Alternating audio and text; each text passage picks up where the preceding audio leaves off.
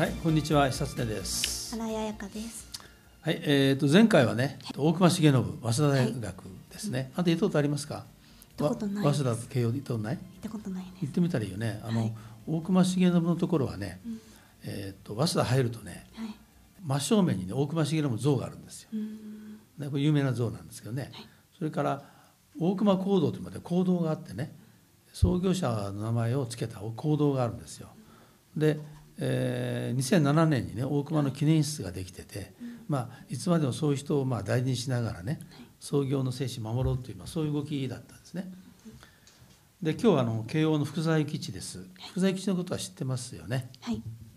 一万円札。一万円札 ね、はいえーなんですけども、はい福沢についてはどういうイメージを持ってましたか？まあやっぱり慶応を創業した人っうんていうのと、うんまあ一万円札うん。に載っているので、まあ今回うん使いをするために調べて、はい先生と同じ中津の出身で、なんね。うん。あの真面目な人なんだなって思って、すごいいろんなことをあの学んでいる人だなっていううん印象を受けました。でこの人はなあのアメリカとかヨーロッパに行ってるでしょ？そうですね。はい。ねだから視野が広かったんだよね。はい。私あのほらさっきあなたが言ったようにね、はい大分県中津市出身で、はい。えー京都の偉人っていうとね、うんあの福沢諭吉とね、それから最近では、えー黒田官兵衛。僕は3人目目指してるんですけどね。あのそういうとこなんですね。だから子供の頃からね、うん福沢諭吉の話を聞いてたんですよ、うん。で僕は嫌いだったの福沢諭吉っていうのは。なぜかというとね、はい。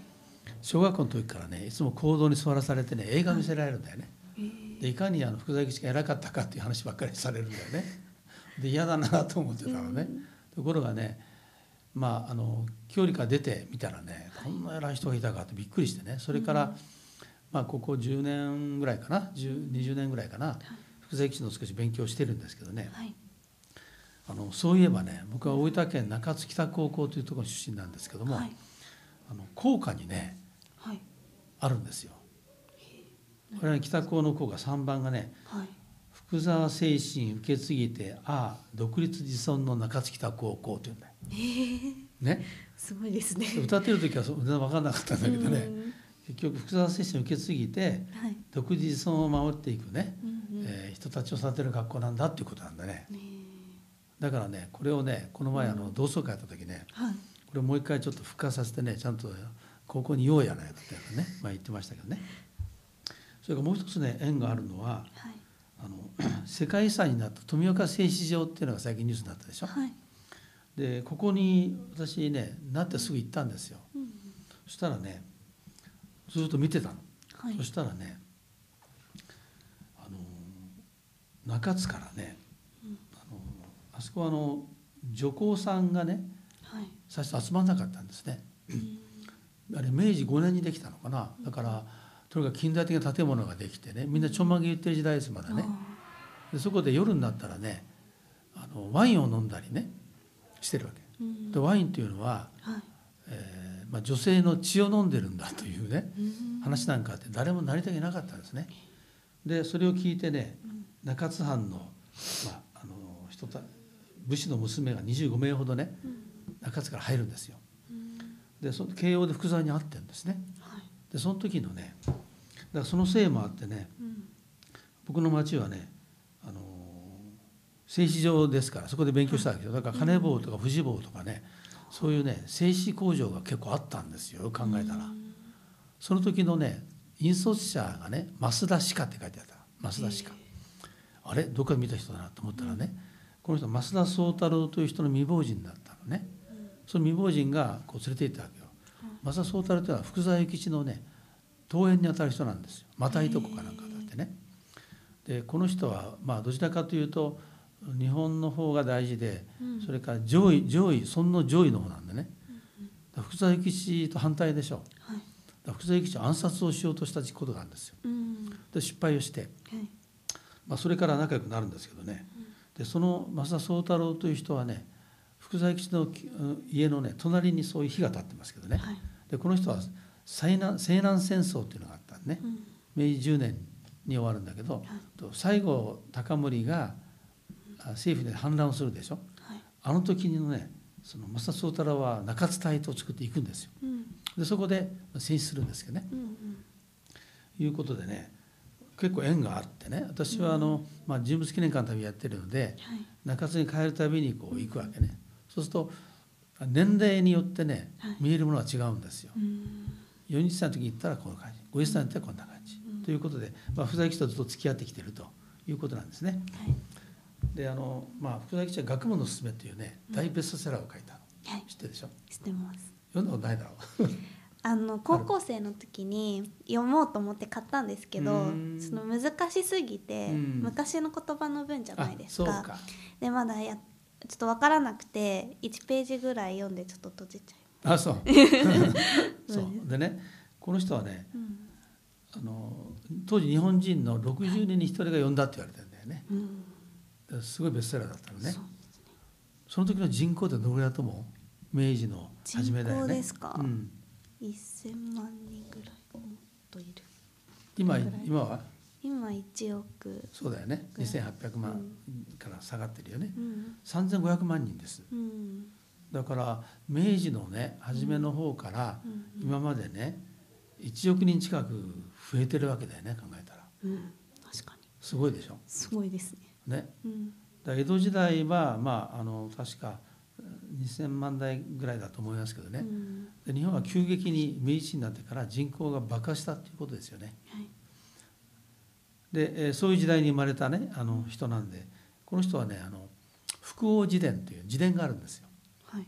これはねものすごい面白い。これは現代語で出てるぜひ読んでほしいんだけどね。はい。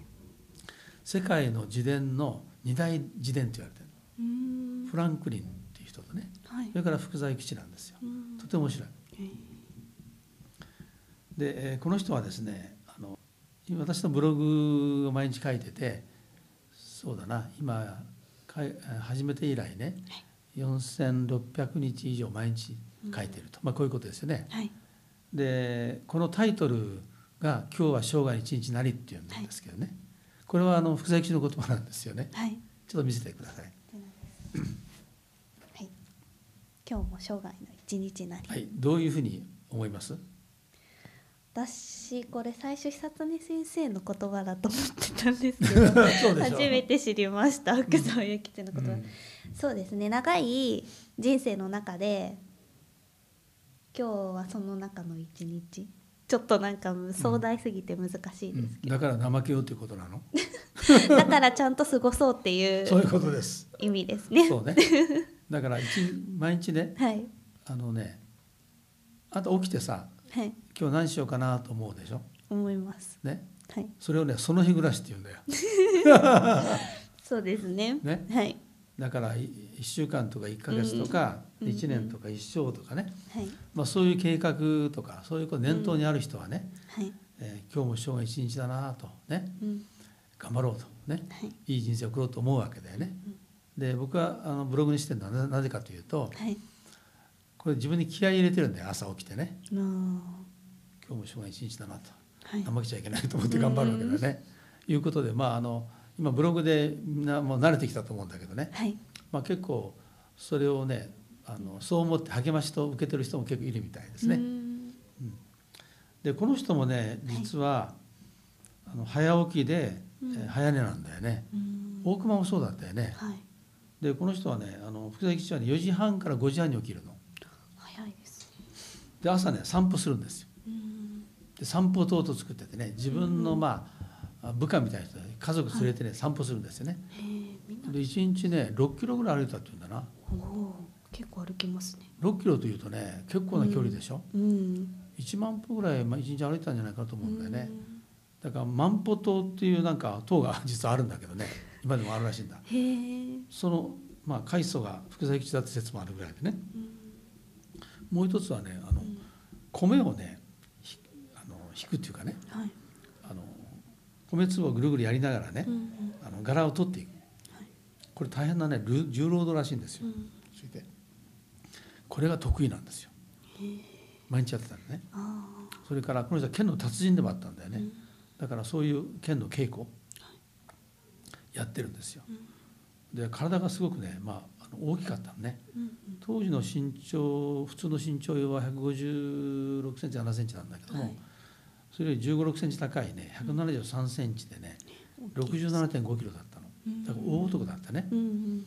でこれなぜ残ってるかと173 67.5キロなぜ残ってるかというとね、はい。日本で最初に、えー保険に入った人なんですよ、ね、だからその時に測られたんだね なるほど。だから何でも最初にやるっていうね、うんうん。あのまあ、感じの人なんですけどね、うんうん。でこの人はね身体が壮健で精神が活発になきゃいけないっていうことを言ってるわけ、それでまああの、えーまず重心を養ってちょっと見せてくださいね。重心を養ってしかる後人心を養う。はい。ということをまあ彼はうん。大事にしたんですよ。はい。で重心っていうのはね獣でしょう。うん。まず獣の体を養いましょうはい。と。ね。しかる後に人としての心を養いましょう。うん。そういうことなんだね。はい。だからあの、まあ、運動スポーツなぜ運動スポーツやるかというとね、うん。これ健康にいいと言ってるけども実はあの体と心は一体ですからね。はい。で強い心でなければ強い心は育たない。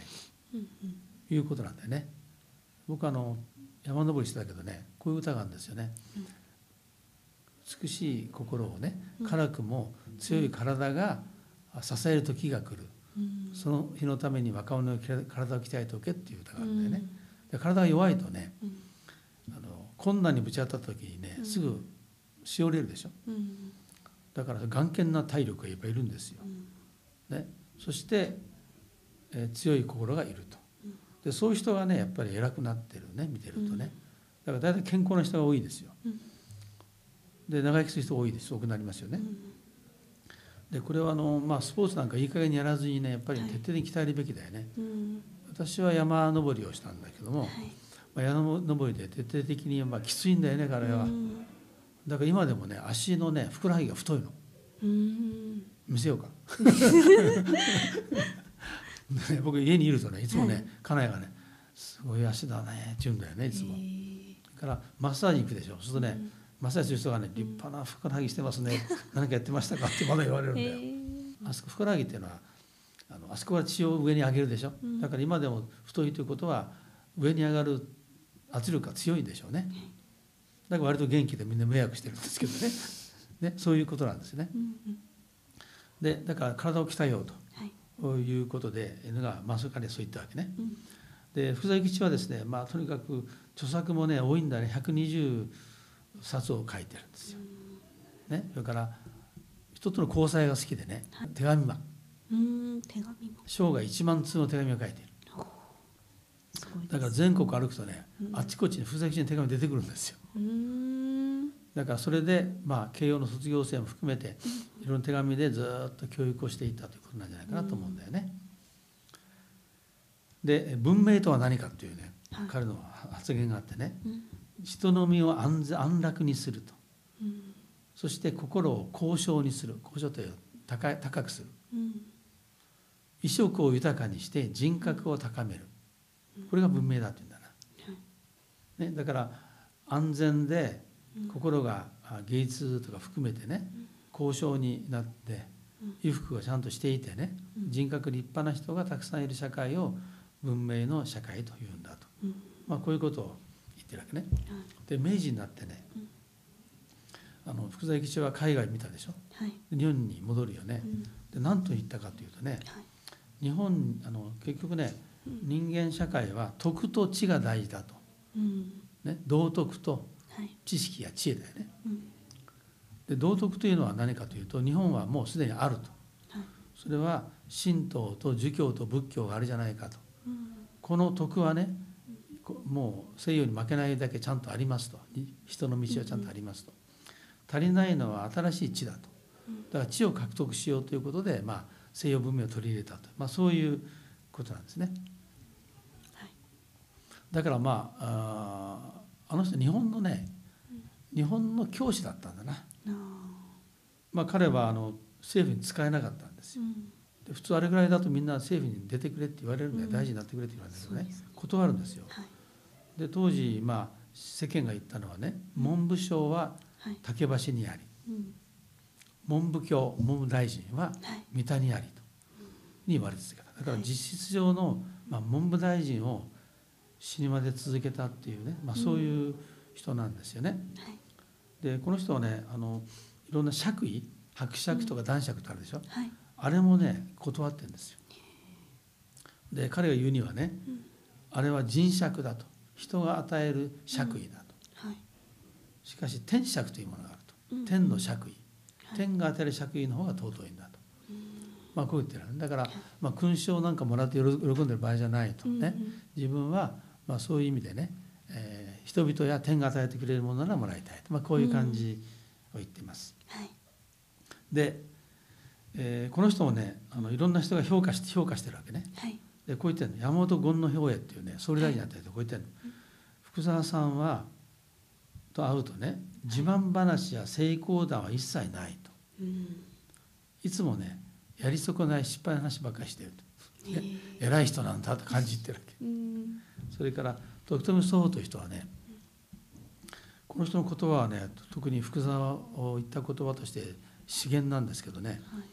時として一個の福沢は帝国議会よりも大いなる勢力を有したりって言うんだよ。福沢一人が何か言うでしょ？はい。帝国議会が何か言いますよね。帝国議会よりもこっちの方を人民が支持するということなんです、あね、一人の人間として政府とあるいは帝国議会もよりも強い影響力があったと、うん。まあ、そういうことをね言ってます。で天才かどうかっていうとねうん。ある人は天才ではなかったと。しかしね常識的だけど常識的な偉人だったと。うん。で書いてることもねなんか天才が言う話ような話じゃなくてね言われるとねなるほどもっともだなってことを言うんだよね。うんだから福王自伝とかもう一回読んでみたらいいよね。はい。今でも通用することがもうたくさんあります。うん。例えばあの玉大実学と言ってますよね。はい。実学とは何かということを言ってるんですよ。はい。でねそれは実学にルビをつけてるのね。福沢諭吉の本によると、うん。それをサイエンスと言ってる。うん。だからサイエンスには実は実学だったんだということなんですよね。ちょっとこれなんかびっくりするよね。びっくりですねだってでこの人はねあのまあいろんな発明をしたりえーしてるんですけどもあの昔ね塾はね江戸時代の塾っていうのはねあのはい。授業料がなかったんですね。うん。何かあのお礼に持ってくるわけよ。はい。だからお米持ってきたり野菜持ってきたりする。それでいいわけね。はい。でこの人はね慶応をねやめこうしたの。授業料を取るようにしたの。初めて、あえー授業料はいくらですと、はい。ね。でそれを払ってくださいということをやったということで、授業料をね初めてね取った、うん。あー人なんですよ。非常に合理的ーですよね、うん。はい。で福沢先生はねうん。あ先生と言ったけど福沢のことをね福沢先生っていうのはね慶応の人はみんな福沢先生って言うんですよ。うん。であとはみんな何々君って言うんだよ。あの上の人も何々君じゃなかったかなみんな。うん。で先生は一人なんですよ、うんね、あとはみんな君君付けなの。うん。でこの人はあのやっぱり教育というのは偉大だなと僕思うのははい。実はあの福沢山脈というのがあってねこれはあの、えー慶応が生んだあの経済人は山ほどいるんですよね。うん。でこの中にかなりの分が中通信社が多いんです実はね。多いんですけどね。中見川彦彦次郎と福沢桃助、えー小林一蔵松岡安左衛門とかね、まあ当時の明治の、まあ、経済界は福沢山脈が作ったと言ってみるぐらいね、うん。ものすごい、えー脈経脈なんですね。うん。私がいた日本航空にいた時ねはい。社長がねはい。利光さんという人がいたのね。はい。で利光さんというね社長になった時調べたらね大分県中津出身って書いてあったへえすごい。お袋に聞いたらね「あはい。利光という家がある」って言われたんだよね。それで、えー僕はね大分県人会を作ったのね。それでね社社長をトップにしてね僕は事務局次長みたい。な そしたらね「あ中津か」って言うんでね、あの可愛がられたんですけどね、えその利光家っていうのは小田急ってあるでしょ。はい。小田急は利光なんですよ。へえだからそういうふうにね、まあ、日本の財財界にあるところにいるんですよ。うん。もう一つは地方のね財界も全部福沢山脈なんだね。慶応出た人が戻るでしょ。あ戻って福沢先生のことを、まあ、あの言いつけ守りながらやりますよね。だから経済界にもすごい人がたくさんいるんですよね。で僕はあの前も言ったけどね人に与える影響力がまあその人の偉さを表すというまあふうに思ってるんですけど、福沢諭吉はね当時から偉かったよね影響多かったでしょ。それからその後も慶応の人脈を通じて日本をずっと教育してますよね。そうすると影響力の総量としてはね、総理大臣なんかも問題にならないね、総理大臣はある一時期だけでしょ、ところが明治以降ずっと150年以上にわたってね、福沢の考え方が今日本を覆っていると言ってもいいぐらいな感じなんですね。で途中ねやっぱり大学というのはね途中でこう浮き沈みがやっぱあるんですよ。慶応もそういう時があったんだけどね、あの小泉進三という人が現れるのね。でこの人はあの、まあ、明塾長なんですね。で今の美智子さんと美智子様と皇后とあの天皇陛下との仲を取り持ったというかね、あれなんかは小泉進三なんですよ。ね、でこの人がね45歳から59歳まで14年間ね慶応の塾長になるんです。